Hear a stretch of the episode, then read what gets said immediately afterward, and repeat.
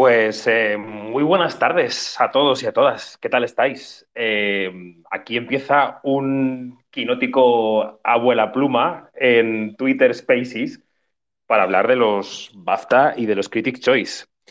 Y yo para esto, como siempre, he liado a Janina Pérez Arias. Así que, Janina, es el momento de que te desmutes ese micro y de que hables. A ver, por favor. Ya, estoy, ay, estoy desmuteada, no me lo puedo creer. ¿Qué tal? ¿Cómo estás? Bueno, aquí domingueando, o sea, eh, flojeando, eh, tratando de hacer mil cosas al mismo tiempo, viendo la, la, eh, esta alfombra roja de los BAFTA. Duró, duró, Dios mío. este, duró como tres horas. Muchísimo, ¿no? Cuatro horas, yo no sé cuántas horas duró esto, pero bueno, bueno, para todos los que escuchan y las que escuchan, tenemos que decir que eh, estamos muy pendientes de los BAFTA que se están produciendo ahora mismo en, Reino Unido, en el Royal Albert Hall. Es una ceremonia que, aunque en España veremos a partir de las 8 de la tarde en TCM, en el canal TCM, eh, ya ha empezado. Y sabes, Janina, que está arrasando Dune. Llevan cuatro premios. Exacto, exacto. Aquí estamos viendo que llevan que los premios, estos premios que tú me, lo acabas de aclarar porque no, no tenía ni idea. es complicado. Es muy complicado, ¿no? Que estos premios que, que son como los premios técnicos que se entregan antes de la gala televisada, aunque ya la gala comenzó hace tiempo. Es una cosa, es medio rollo, pero me imagino que así serán, van a ser los Oscars de este año, ¿no? Bueno, no, quiero decir, los BAFTA suelen hacerlo siempre, eh, las, ceremonias compactadas que emiten en países extranjeros siempre se ofrecen cuando ya la ceremonia está o finalizando o casi finalizada. Eh, y aquí lo que vemos es una especie de resumen compacto de dos horas, pero allí también se toman su tiempo. Lo que pasa es que empiezan con hora británica, que es una cosa que tenemos que envidiar aquí en España con las galas, ¿no? Es verdad. Totalmente. Es verdad. Eh, comienzan como que así de, la hora de la, de la merienda, de la pícola merendina, como dicen los italianos, pero buenísimo, ¿no? Porque, qué sé yo, porque hay luz, porque, este, no sé, yo vi, yo vi a mucha gente, a mucho, sobre todo muchas mujeres, con unos escotazos, así como si estuviesen en Los Ángeles este, buenísimo, me encantó. Bueno, una de las cosas que, mm, mira, acaba de ganar mejor maquillaje Los Ojos de Tammy Faye, mejor maquillaje y oh. peluquería. Ahora hacemos, ahora hacemos recopilación de, premios. Pero una cosa eh, que me preguntaba yo esta noche, Yanni, es eh, si habrá estrellas que habrán tenido que elegir entre estar en los BAFTA o en los Critics' Choice, que intentan, hmm. em, digamos, eh, ocupar el sitio de los Globos de Oro. Yo creo que todavía em, tiene un glamour y un prestigio estar en los premios mm, del circuito tradicional, ¿no? Yo creo que los BAFTA hoy eh, son los premios de la noche, a pesar de que luego los Critics' Choice quieran buscar su sitio. Sí, sí, además que, bueno, no, no se puede comparar eh, BAFTA, que tiene, como dices tú, tiene una, tradición y un peso en la carrera de los, o en el, digamos, las temporadas, los premios bastante significativos, este, no se puede comparar, que vamos a estar claros. Y además que eh, la Academia eh, Británica siempre ha sido socio fuerte de, de, todo lo que pasa y de todo lo que se, lo que del chocolate que se bate en, el otro lado del océano, ¿no? O sea que, bueno. Eh, es así. Mira, tenemos otro premio. Tenemos mejor casting para West Side Story. O sea que si te parece, hacemos recapitulación de lo que va hasta el momento. Hasta el momento parece, aparte de los cortos, que para nosotros tienen menos trascendencia, se han entregado siete premios. Cuatro han sido para Dune. Se ha llevado banda sonora original, se ha llevado sonido, mejor fotografía y efectos visuales. El montaje ha sido para Sin Tiempo para Morir, ahora si quieres hablamos de Shirley Bassey.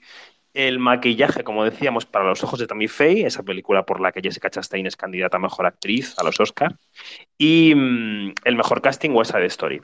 Sí. Pero bueno, lo que se ve es que en los técnicos, de momento, eh, domina Dune. Ya sabes que yo en los últimos programas he estado intentando dejar ahí la baza apostando porque quizá Dune pueda ser una tapada de cara a los Oscars. No lo sé si puede ser la película mm, más sólida ante un panorama un poco incierto, ¿no? Este año en los Oscars. Pero bueno, en los BAFTA ahí tiene cuatro. Mm, mm. Bueno, y, son categorías bastante significativas, ¿no? Y en las que, en las que Doom se, ha, es como que la película que ha destacado em, de verdad que, eh, eh, eh, apoyo lo que dices, pero, pero bueno, es que todo está en abierto, ¿no?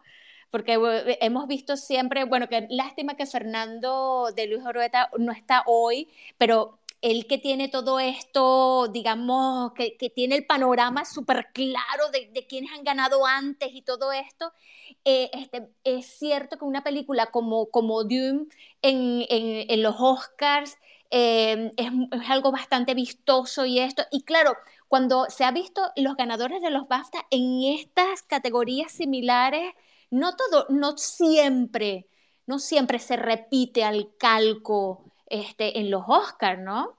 No, claro, claro que no. Mm, mm.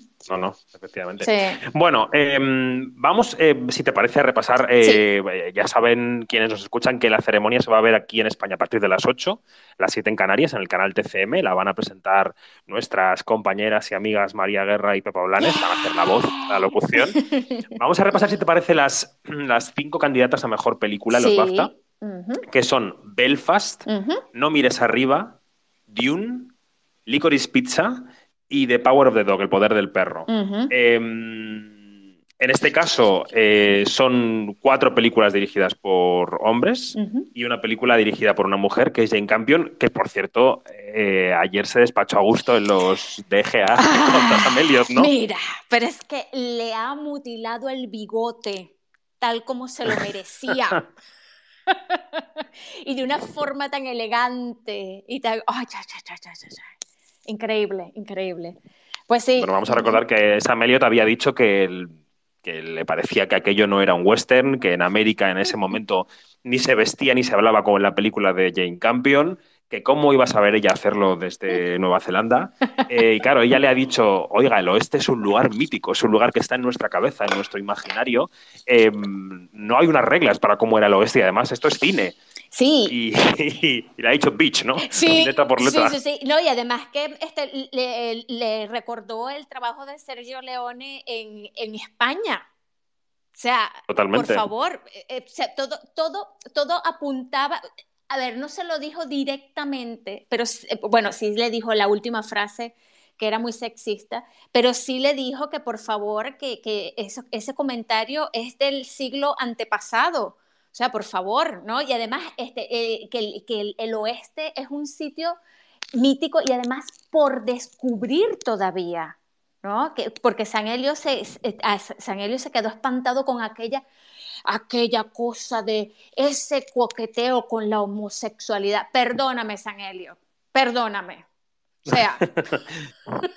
Y sobre todo yo creo que no podemos olvidar eso, que estamos hablando de cine, que hablamos de películas, que hablamos de historias y, que, que, nadie nos puede decir que una historia es más o menos realista cuando lo que hacemos es eso, una historia, una invención, una, fin, una fábula. Exacto. Bueno, de las cinco que hemos leído, Yanni, hmm. Belfast, No mires arriba, Dune, Licorice Pizza y El poder del perro. ¿Cuál sería tu ganadora si tuvieras que elegir una para, el, para, para premiar entre las cinco? El poder del perro, por supuesto. O sea, es como que la más representativa de, de, de, un, de, un, premio de, este, de estas magnitudes, ¿no? Eh, los que nos están escuchando, por ejemplo, Jesús Choya, que veo que nos está escuchando, me encantaría escuchar lo que dice Jesús. Que pida hablar Jesús Choya, que, pida, hablar, que le daremos paso enseguida. Porque él, él, ha estado muy activo en, Twitter eh, hablando de estas películas y me encantaría saber qué piensa él de todo esto. A ver, Jesús, anímate. Espera que tenemos aquí a alguien antes, que oh, tenemos aquí a alguien antes. Vandenbrucke, Alberto Vandenbrucke, por favor, Hola, ¿qué tal? quítate el silencio. ¿Me escucháis? ¿Cómo estás? Muy bien, gracias. Te escuchamos, te escuchamos. ¿Cómo estás? Muy bien, muy bien. Aquí de domingo un poco resacoso, pero, pero bien. Bueno, bueno, bueno. La vida, la vida fluye y los premios se unen con la resaca formando un solo ser. Oye, Alberto, de entre las cinco que son candidatas al BAFTA, decía eh, Janina que para ella el poder del perro. ¿Para ti qué? ¿Belfast, No mires arriba, Dune, Licorice Pizza o el poder del perro? Mi favorita, la que más me ha gustado es Dune, pero yo creo que se lo llevará el poder del perro.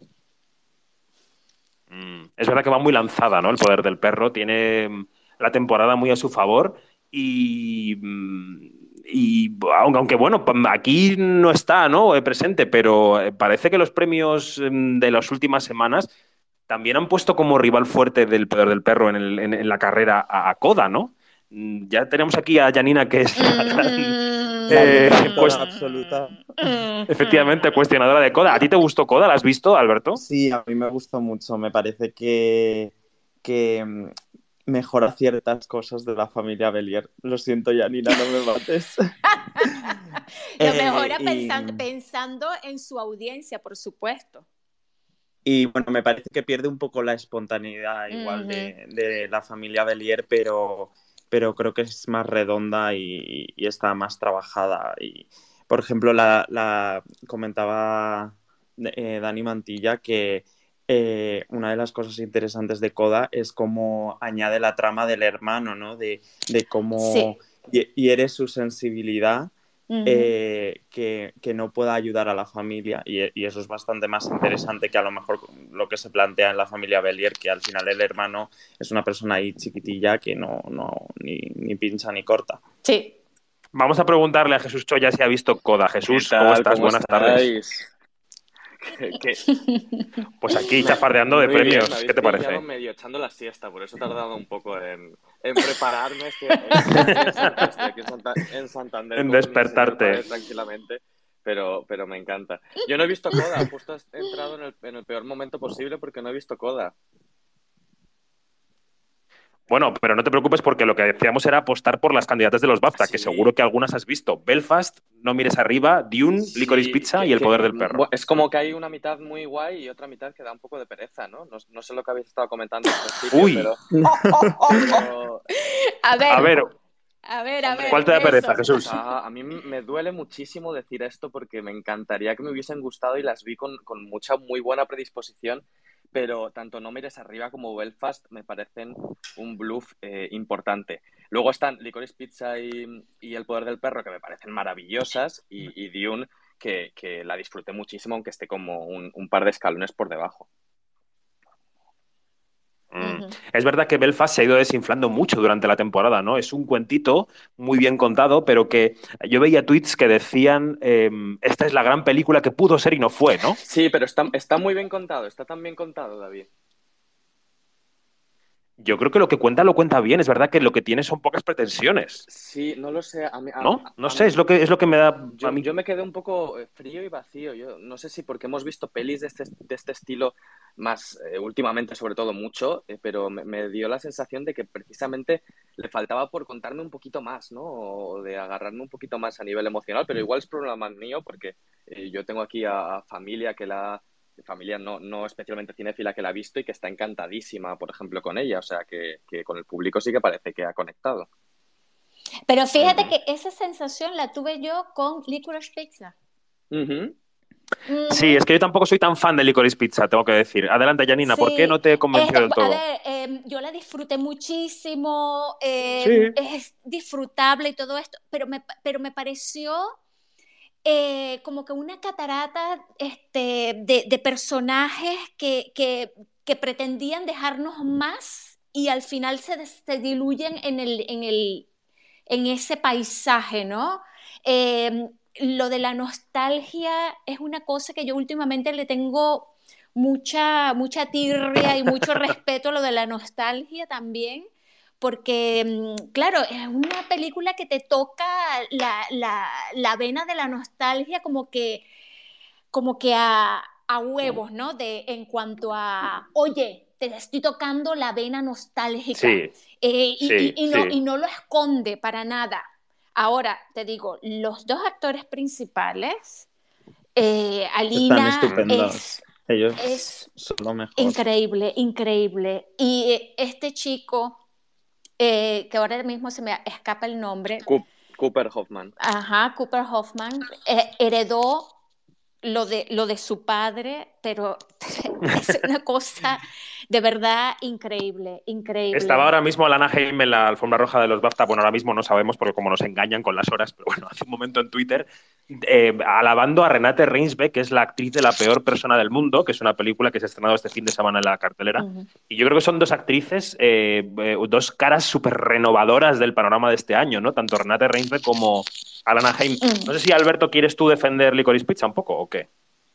Pues es que a mí me, pasa un poco como Janina. O sea, yo la disfruté mucho, pero sí que es verdad que me pareció un poco eh, mm, un cúmulo de episodios eh, en la vida de estos personajes y como que no me pareció redonda, no me parecía que estuviesen especialmente bien conectados. Siendo una película que, yo creo que, que yo hubiese podido ser muy fan y al final se me quedó un poco descafeinada. ¿Sabes, ¿Sabes lo que yo creo? Yo tengo una teoría que aquí eh, juega mucho, que es una cosa súper kamikaze, ¿no? Que juega mucho con esto de, del, espectador, de en, qué estado de ánimo va el espectador, en qué momento de la vida va un espectador a ver Licorice Pizza. Porque yo he escuchado... Pero eso no pasa con todas las películas, Janina. no decir que eso valdría para cualquiera. No, no, no, no pasa con todas las películas porque esta película en especial em, es muy de, capas, ¿no? De, de, irte como metiendo el dedo muy profundamente.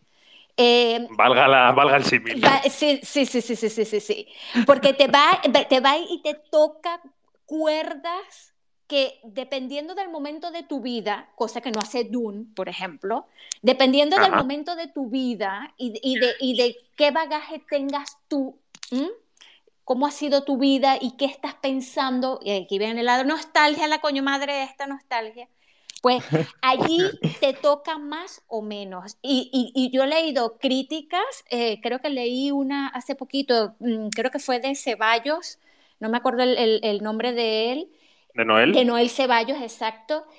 Y es que yo dije, bueno, menos mal que esta, esta crítica no me la leí antes, porque la crítica es fantástica. Y, y, y yo digo, bueno, menos mal que no me la leí antes porque me hubiera desinflado en la película.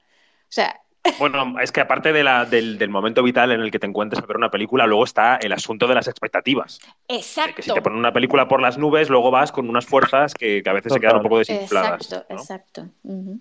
Oye, ¿y qué me decís de No mires arriba? ¿Merece No mires arriba estar entre las cinco seleccionadas para mejor película los BAFTA? Mm, bueno. Chan,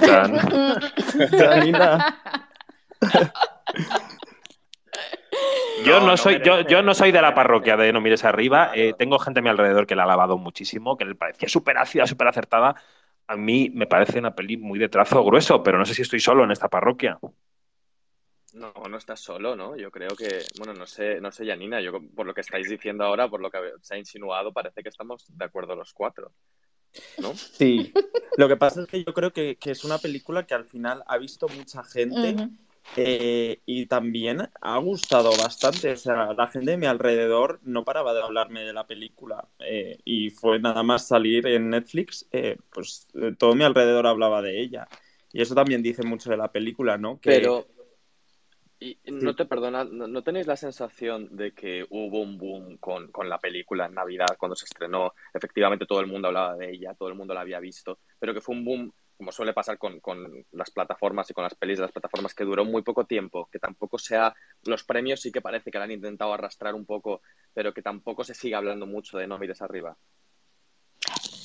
Mm. Sí, puede ser que, mm. ocurra, que haya ocurrido eso. También pienso que es un fenómeno muy extraño y me gustaría que estuviera aquí eh, Elena Neira para contarnos cómo lo ve, porque fue una película eh, que no tuvo una campaña de promoción tradicional, una película evidentemente estrenada prácticamente directamente a, digital, aunque tuviera alguna pantalla, em, y que aún así vio muchísima gente y corrió muchísimo el boca a boca entre una franja de edad muy determinada. Eh, no, es una película de gente joven, es una película de gente, yo creo que de más de 30, 35, ¿no? Que ha, tenido el boom en edades mm, medianas, ¿no os parece? Eso es verdad, eso es verdad. Ahora, con la, con la nueva, con la nueva noticia de que la Tierra se va a acabar el 6 de mayo, yo creo que va a remontar la película. Puede ser. Puede ser, efectivamente. Sí, sí.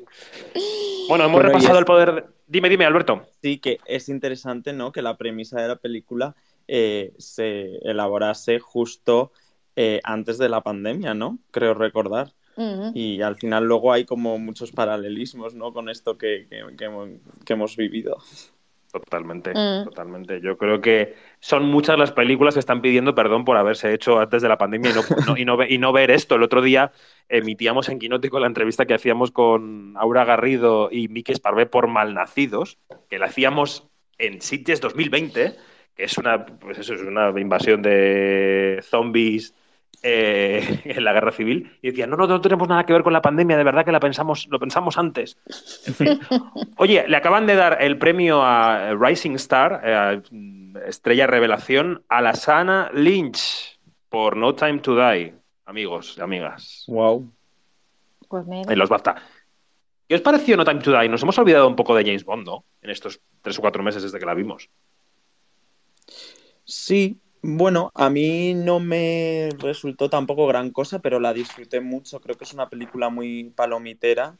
Y, Como tiene que ser James Bond, perdona. Sí, ah. igual un poco, un poco alargada, ¿no? Mm. Pero muy divertida mm. y con sus guiños y no sé, a mí sí que me entretuvo.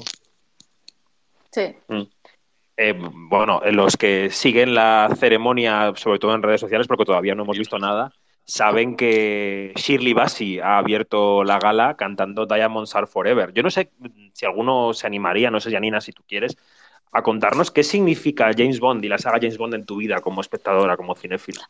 Para mí significa todo, o sea, porque es una parte del cine que ha estado siempre allí. Es como este vecino que cuando tú naciste ya era viejo entonces, ya tú no te puedes imaginar, tú no te puedes imaginar la vida de ese vecino sin esas canas, sin esa cara eh, surcada por, por arrugas. O sea, estaba ya allí.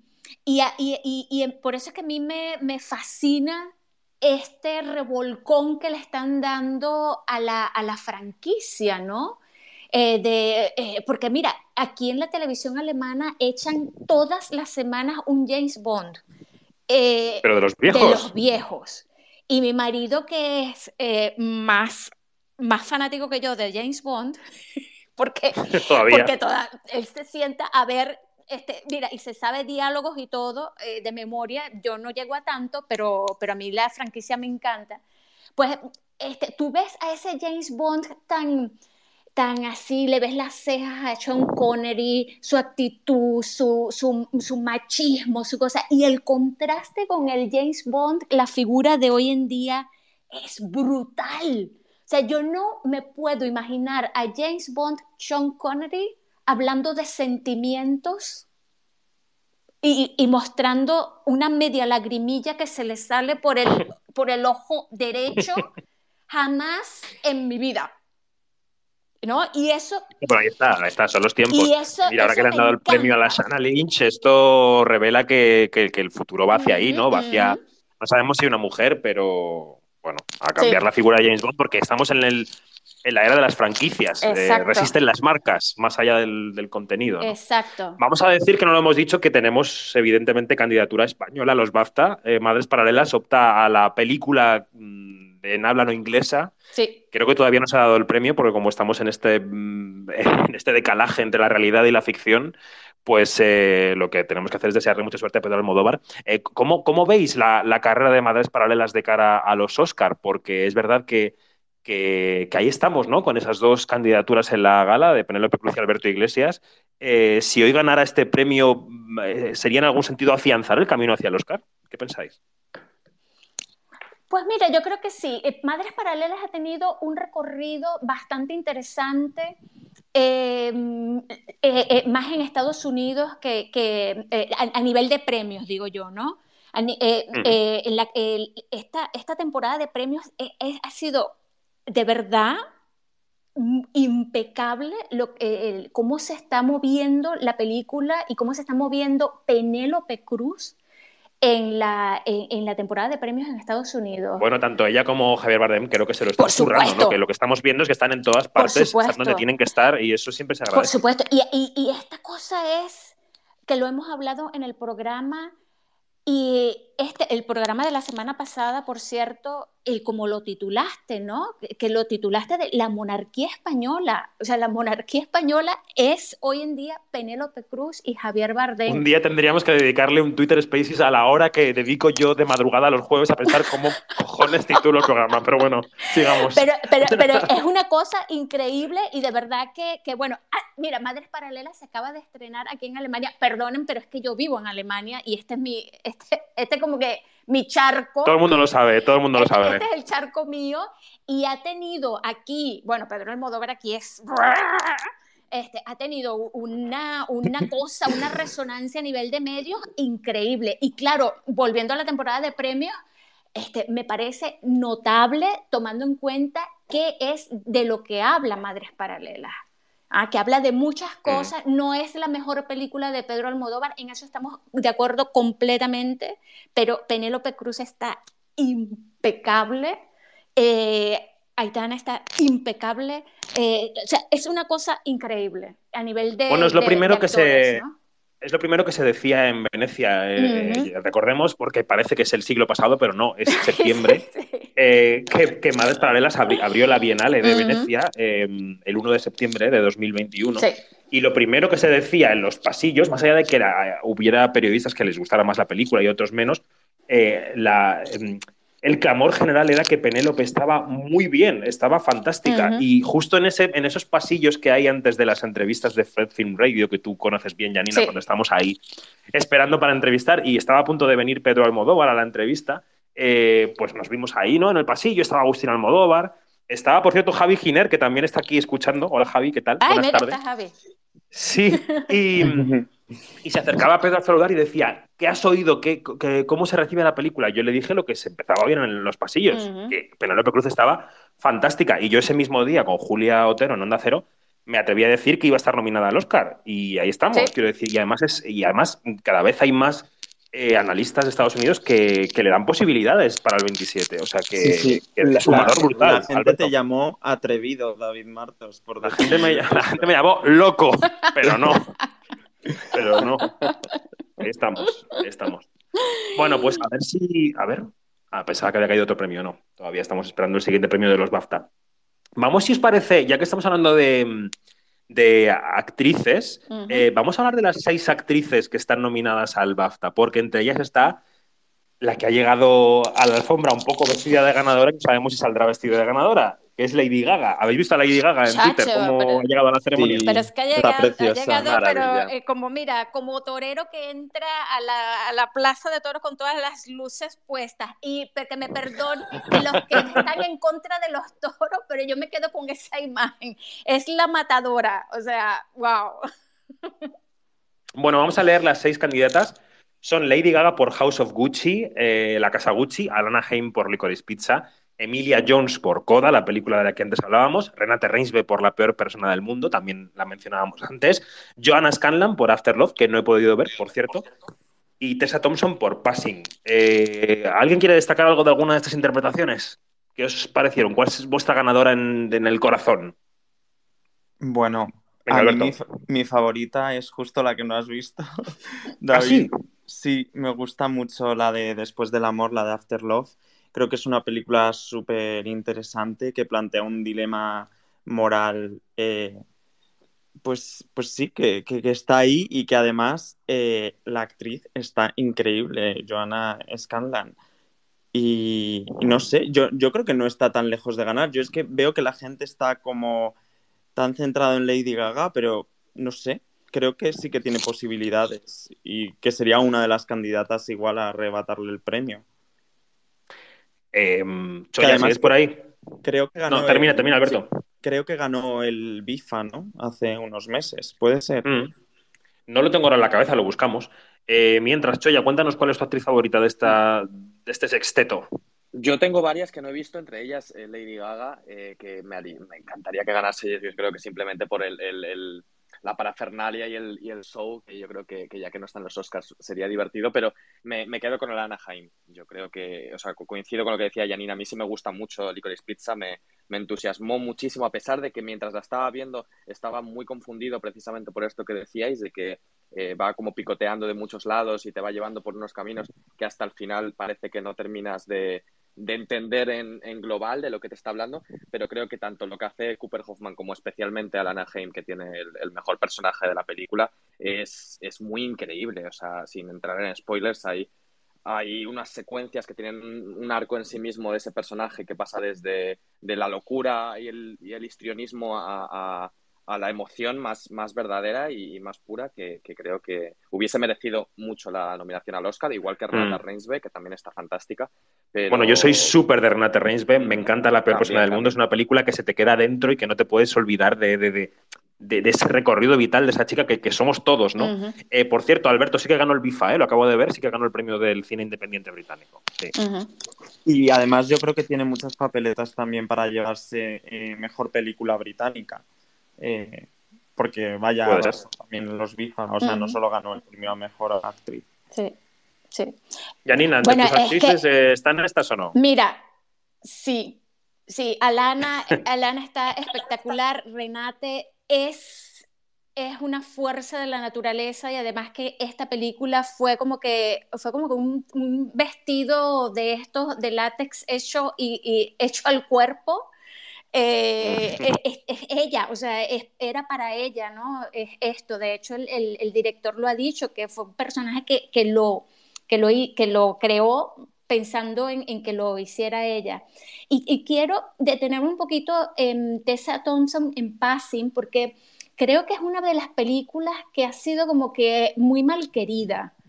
Y, y esta película es tan, pero tan importante eh, que exista, ¿no? Es, este, es una película basada en una, en una novela de los años 20 y Tessa Thompson y Ruth Nega están espectaculares. O sea, yo de verdad que no, que no concibo que esta película eh, que, se, eh, que se estrenó en Sundance del año pasado, es de Rebecca Hall, es la primera, la primera película que dirige la actriz Rebecca Hall, que no haya tenido como que más resonancia. O sea, esto me, me no me cabe en la cabeza, ¿no?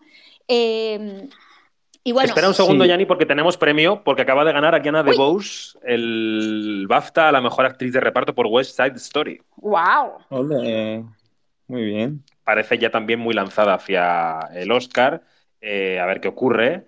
Eh, pudimos entrevistarla en Quinótico, la entrevista está por ahí en nuestra web en algún sitio, si lo buscáis. y tenemos que decir con quién estaba compitiendo. Venga, ¿lo dices tú lo digo yo? tú. No, venga, dale, dale. con Catriona Valve, ¿no? de Belfast, con Jessie Berkeley, eh, a sus pies, señoría, de Deluxe Daughter, o la, la, hija, la hija oscura, eh, Undone de Más, que es una película también extraordinaria. Que también está fantástica. Y aquí viene este, mi trabalenguas. Anjunue Ellis, de Kim Richard. ¿ah? Mm. Y, luego Ruth Nega, de la que hablabas. De la que hablaba por Passing. Mira. ¿Qué os parece la carrera de West Side Story? Eh, yo ya, eh, los que me conocen saben que, que, que, me parece un espectáculo apabullante, pero que no me emocionó. Cuando la estaba viendo pensaba todo el tiempo por qué hemos hecho de nuevo esta película, ¿no? Pero es una cosa en la que estoy muy solo. En general ha tenido una crítica muy buena. ¿A vosotros qué os pareció West Side Story y qué os parece los premios que está cosechando? Porque de momento esta noche tiene dos, Ariana DeBose, y tiene el mejor casting. Eh, ¿Sois de West Side Story, chicos? Yo sí, yo, muchísimo. A mí, yo creo que es mi película favorita de, de la carrera de largo. ¿En serio? Y a, mí, sí que me emocionó muchísimo y repetí en el cine y si la volviese a ver ahora yo creo que me volvería a emocionar muchísimo. Pero la carrera de premios en sí bastante decepcionante. Yo creo que eso es un poco objetivo, ¿no? Porque hubo un momento de, cuando salieron las primeras críticas de que parecía como que podía ser eh, la rival a batir, pero, pero el descalabro en taquilla le ha venido le ha venido bastante mal y de hecho parece que la opción como más fuerte es Ariana de Bosé, pero a mí no me, no me parece lo mejor de la peli, ni siquiera tampoco en el terreno interpretativo, aunque tenga... ¿Qué te parece lo mejor de la peli, Jesús? Interpretativamente, yo me, gusta mucho más y además me, gusta que esté nominado en, los BAFTA Mike Feist, por ejemplo. Me parece que, es como el, el, actor que, más destaca y, que tiene como además el, mejor personaje con respecto al original y la mejor eh, comparación, el que aguanta mejor la, la, comparación. Pero la película en general me parece maravillosa y la dirección de Steven Spielberg eh, me parece apabullante, como tú decías, pero desde mi punto de vista sí que desde el lado también emocional. A ver, Alberto, ¿qué te pareció West de Story? Es que solo me preguntas por películas que no me han gustado especialmente, David. bueno, te, eh, eh, integra, mi equipo, por favor. O sea, cuéntanos por qué no te gustó. Eh, Jesús, tú y yo, que siempre estamos de acuerdo, esta vez parece ser que. Pero es, irreconciliable esta, además. o sea, es de las, de las gordas. Mira, yo cuando, cuando David dijo que le había dejado un poco frío, digo, mira, seguro que es que David eh, pues, ha ido ahí con un ojo crítico que, y, claro, no ha abierto su corazón ¿no? a la película. y, y yo iba súper dispuesto y la verdad es que me llevé una decepción. Creo que, que no aporta mucho a, a la historia original y, yo sí estaba dispuesto a ver algo que me daba igual que fuese súper parecido y me daba igual que fuese algo súper distinto. Quiero decir, de verdad me, me, apetecía ver qué hacía Steven Spielberg. Mm. Y bueno, más allá que un, un una esplendorosa dirección, no me parece que mejore nada de, de, la anterior. De hecho, el, inicio, que era algo que, que, era lo que yo más esperaba ver en, pantalla grande, además en pantalla grande, que yo la, la clásica no la había visto en grande, eh, pues me dejó súper frío y, y, y, bueno, y ya a partir de ahí, como me llevé esa decepción del inicio, pues ya yo creo que no, no remontó en mí. O sea, tampoco me pareció un desastre, simplemente no, no caló. Mm. A mí, me interesaría saber de quienes nos están escuchando que levante alguien la mano para que tome la palabra y nos diga por qué le gustó o no West Side Story. ¿Quién se anima? Venga, claro, que alguien pida la palabra, a ver, que le palabra enseguida. Sí, sí, sí. Em, de momento, eh, ah, mira, de momento vamos a decir que hemos perdido el premio de Madres Paralelas. Oh, porque ha ganado Drive My Car. Bueno. Drive My Car. Que claro, la mejor película de habla no inglesa. Bravo. Que es, que es la favorita ¿no? de cara a los Oscars. ¿Qué os pareció Drive My Car? A mí, me, a mí me ha arrebatado esta película. Yo la he visto muy tarde, no la vi en campo, por supuesto, porque no pude ir. Pero me, mm, son tres horas de disfrute que me, que me dejaron eh, enamorado. No sé quién, no sé si la quiere defender alguien. Es increíble, es increíble. Yo creo que se acaban también las, las palabras. Janina. No, eh, eh, a ver, no es mi preferida, porque mi preferida ya saben que es la otra anterior, pero la de la rueda de la fortuna y la, fantasía, ¿no? La rueda de la fortuna y la fantasía, eh, bueno, pero, pero esta película es impecable, o sea, lo tengo que decir, eh, tiene tantas cosas, tiene tantas, los personajes están tan bien delineados, el, cuento que te echa tiene tantas capas, tantas, profundidades, que tú como espectador tú puedes escoger quedarte navegando en, la superficie o puedes hacer eh, su, sumersión de a pulmón y, y, quedarte ahí abajo, quedarte ahí abajo, no importa si se te acaba el oxígeno, o sea, no te importa, porque te vas a ahogar con gusto. A mí me parece que es una película eh, de. A ver, ya estamos hablando mucho últimamente de Hong Sang-soo, que también es uno de tus favoritos, eh, Janina. pero en esta. Eh, me, encantó el tuit que decía: He ido al cine a ver nevar en una película de Hong Sang-soo y salgo transformado. Pero. yo creo que además te va dando mucho contenido todo el tiempo, ¿no? O sea, que no es una película que te hace reflexionar sobre la creación, sobre el propio proceso del teatro, sobre las relaciones humanas, sobre la pérdida. Es una película llena de cosas todo el tiempo. Todo el tiempo, o sea, todo el tiempo. Es un bombardeo, pero es un bombardeo muy, muy japonés, o sea, con una, muy extendido. No, es, no son bofetadas, es una cosa de, mira, te pongo, es como, como la cajita está Vento, ¿no? Que, que tiene cositas así para comer. Entonces, te pongo un pedacito de esto y otro pedacito de aquello y aquí tienes un poquito de tofu y aquí tienes un poquito de aquello. O sea, es, una, es, tal cual, o sea, es tal cual, no sé.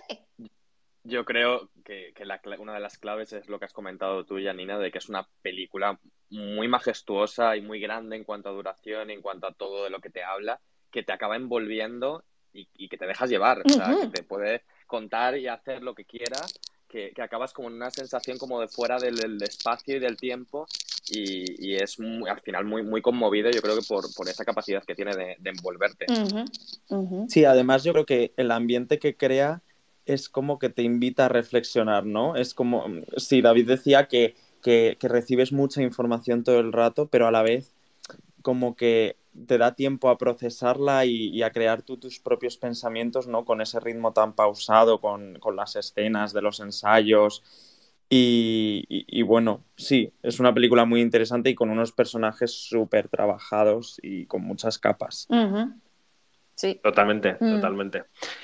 Bueno, pues eh, esa era la noticia. Eh, le deseamos suerte a Pedro Almodóvar, no le ha llegado claramente la suerte porque se lo ha llevado Drive My Car. Y estábamos repasando las candidaturas de los BAFTA, pero antes de seguir, claro, eh, vamos a recordar que esta noche, a partir de la medianoche, si en TCM podemos ver a las 8 los BAFTA, en Movistar Plus a partir de la medianoche se va a emitir la ceremonia de los Critics' Choice. Por primera vez, yo creo, porque Movistar Plus emitía los Globos de Oro. Este año, evidentemente, no lo han hecho porque no ha habido ceremonia o no ha habido ceremonia retransmitible, digamos, o retransmisible. Mm. Pero mm, van a emitir los Critics' Choice que se han convertido en, competidores casi de los BAFTA porque el mismo día están las dos ceremonias, ¿no? Y no da tiempo a estar en las dos para quien esté nominado en las dos. Es verdad que los cambios estatutarios de los BAFTA han hecho que los premios adquieran un cariz mm, pelín más british que en los últimos años y, bastante más independiente, y eso ha hecho que se hayan divorciado un poco los, los candidatos, ¿no? Que no haya mucha gente que tenga que estar en los dos sitios. en el, entre los casos que sí, eh, porque está nominado en ambos lados, es Will Smith. Eh, ¿Cómo vais a Will Smith? ¿Os ha gustado King Richard? O el método Williams, como se llama en España. Yo no la he visto y pensaba verla esta noche, así que ya os diré. Entre los BAFTA y los que sois. Sí.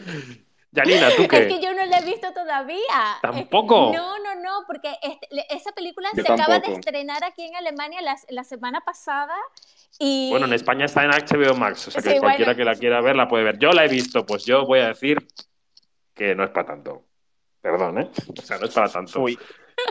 No, o sea, es un biopic o una biopic, como dicen los modernos, bastante convencional y no me parece que el trabajo de Will Smith sea como para darle el Oscar, pero me estoy quedando tan solo en tantas opiniones esta temporada de premios que igual es una más. Bueno, si alguien quiere levantar la mano para decir algo contra esto, también puede, entre los oyentes. Sí, pero es que mira, es que tenemos oyentes que están allí o como oyentes, pero no, pero queremos que participen también, les, les podemos recordar esto, así que pueden levantar la mano cuando quieran y pueden decir lo que quieran. Que aquí nadie También podemos poner un bizum para que den dinero si quieren. Aquí nadie, aquí nadie, les va a pegar. Este, lo, que, lo que sí quiero saber es, eh, ¿será que Will Smith tiene detrás de él un equipo que le está grabando toda la carrera que está haciendo en, esta temporada de premios, porque eso, se, eso se merece. Ojo que tenemos otro premio, que tenemos otro premio y es otro de los favoritos para los Oscar. Actor secundario de los BAFTA, Troy Kotsur por ah, Coda. Bueno, estaba cantado. Wow. Que acaba de ganar el, también el SAG hace muy poco, que dio un discurso emocionante. El actor sordo que, que hizo esa metáfora de la, de la semilla de manzana que crece y luego se convierte en un manzano y, va rodando a Hollywood. Y después se convierte en mi pay de manzana. Efectivamente. Eh, bueno, en Coda, y, Troy Kotsur es un ejemplo, pero también Marley Matlin, la, coprotagonista, ¿no? o, la, otra secundaria. Eh, claro, la, fuerza está claramente en los actores, ¿no, Yanina? Yo salí el otro día de Coda diciendo, iba con Iñaki Mayora, que está ahí escuchando en el chat sin atreverse a hablar, que que si la historia fuera de una familia alemana que viaja a Estados Unidos y que necesita que su hija les interprete del alemán al inglés, perdería toda la gracia. Es decir, que es una película muy de causa en ese sentido, ¿no? Que me parece muy bien que se haga una película sobre eh, la integración en la sociedad de las personas sordas, pero eh, en fin, no sé, que el valor cinematográfico a mí me parece que se queda corto para los Oscars. No sé qué pensáis. Yo ya no voy a hablar más de Coda. Vale, ya, ya lo has dicho todo. No, ya no, ya es que de verdad, es que me repito y me repito y me repito y, y sí, este, mire, voy a terminar hablando otra vez de Coda. Por supuesto. Importantísimo, esto es importantísimo, el elenco de, eh, que, eh, eh, que tiene este, el elenco de esta película que sean personas con deficiencia auditiva, eso es un plus, plus, plus, plus, plus. Y además que, no que, que sean y que son buenos actores. O sea, sí, sí, claro que lo son, son estupendos. esto es, pero, pero es que da en el clavo. Desde Emilia Jones hasta Marley Madeline, Troy Kotsur, todos. Por eso es que el premio al, que le dieron hace poquito al, al, a todo el elenco está súper bien merecido, claro que sí.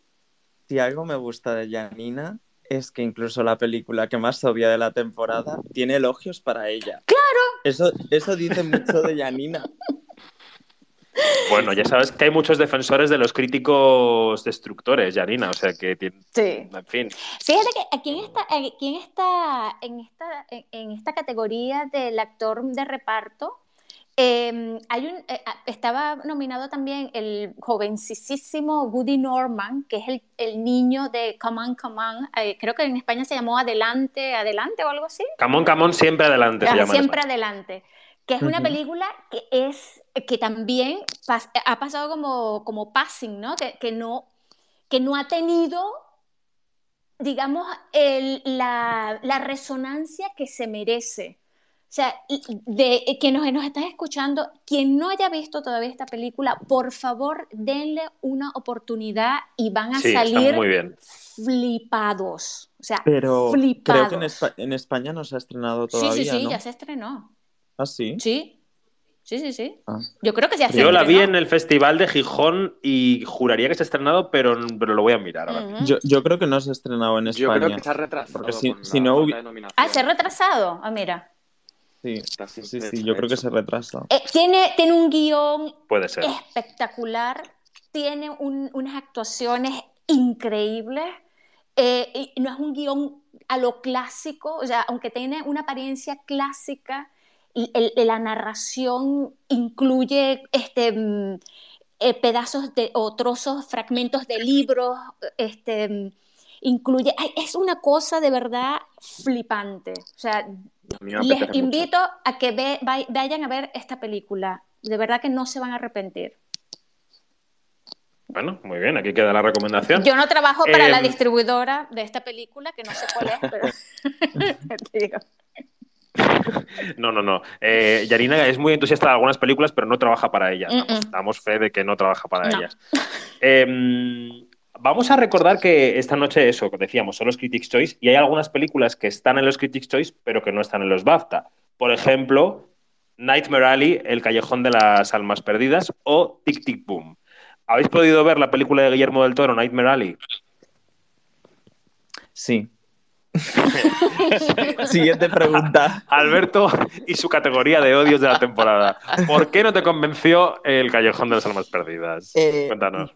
Pues mira, me pasó un poco como No Time to Die. Sí que la disfruté, pero, pero me parece una cosa un poco profunda y, y, bueno, igual un poco demasiado melodramática, ¿no? Como que lleva todos los elementos del género hasta um, el límite y me parece que está un poco estirada, sobre todo el primer acto. Pero sí que es verdad que en el momento en el que empieza a aparecer Kate Blanchett, eh, creo que se refina un poco y, y, y, y, entré un poco mejor, la verdad. Lo vi en una, en una sala enorme y, y, en ese sentido como que la disfruté bastante, pero... Bueno, entra en esa categoría de películas que dices de estética apabullante, muy bien hechas, pero que la historia quizás se te deja un poco frío, ¿no? Mm. Sí, total. Mm. Janina, ¿tú has podido? No, todavía no la he visto. La tengo Ok. súper pendiente para esta semana también. Entre, Yo entre coincido King con- y la de- del toro, bueno. Yo coincido con Alberto. Y, pero Tic Tic Boom sí, ¿no? Sí que la has visto. Sí, sí, me entusiasmó mucho esa película y, y eso que le tenía, te- tenía cierto, cierto miedo hacia la persona que toma el papel principal de esta película, porque No. estaba... Janina. No, no, no, sí, sí, Ibas sí, sí, muy sí. bien, Janina, No, ibas no, no, bien. escúchame, por- tenía miedo porque era el tipo de historia en la que se pudo haber desbordado y haber hecho tremenda cagada y lo que hizo fue una mm, cosa mágica, ¿sí? Aquí, de verdad, es Bien, bien. increíble lo que hace Andrew Garfield, es increíble. O sea, ya, ya se me hice un reset, un reset de todo lo que había visto con él que no me había gustado. Eh, bueno, ya, me quito el sombrero y también a sus pies, señor. O sea, muy bien. Muy ¿vosotros habéis visto Tic Tic Boom? ¿Os ha gustado? ¿Qué os parece? Yo coincido con Janina, excepto en, el ir escéptico a verla, porque a mí me gusta mucho Andrew Garfield eh, anteriormente también, pero eh, vamos, es mi favorito también de los, de los que están en la carrera de mejor actor.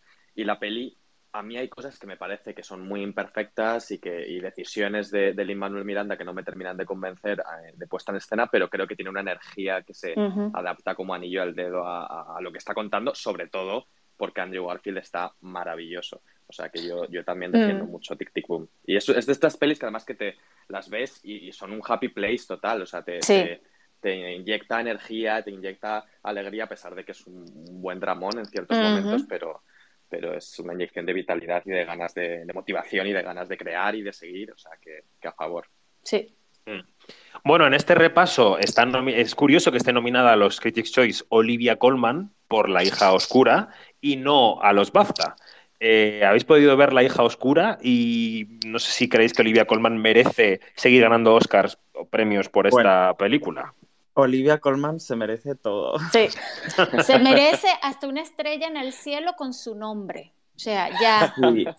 A ver, no, va no creo que gane el Oscar, ¿no? Porque tiene muy reciente su último, pero, pero, joe, es que lo hace increíble. No, no, no hay nada que, que se pueda criticar, ¿no? De su actuación y, bueno, te puede, te puede, gustar más o menos la película, ¿no? Porque, eh, bueno, a mí me encantó, pero hay mucha gente que igual le, dejó un poco frío, pero es que Olivia Colman eh, está increíble. esos momentos que tiene a veces, veía algunos clips que aparecían ahora en Twitter em, en los que ella está medio medio sonriendo, medio llorando eh, contando una historia de, como de su juventud.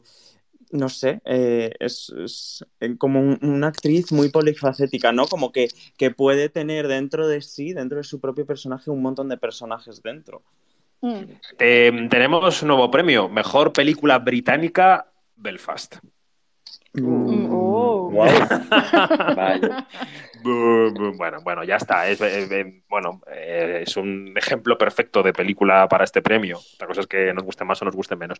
A mí La hija oscura, por volver al debate que estábamos teniendo, me parece una película demasiado eh, fría también. Creo que la frialdad es lo que define a las películas que no han acabado de convencerme en esta temporada de premios. Creo que ella está brutal, pero no me da, no me dan ganas de irme de vacaciones a esa isla griega.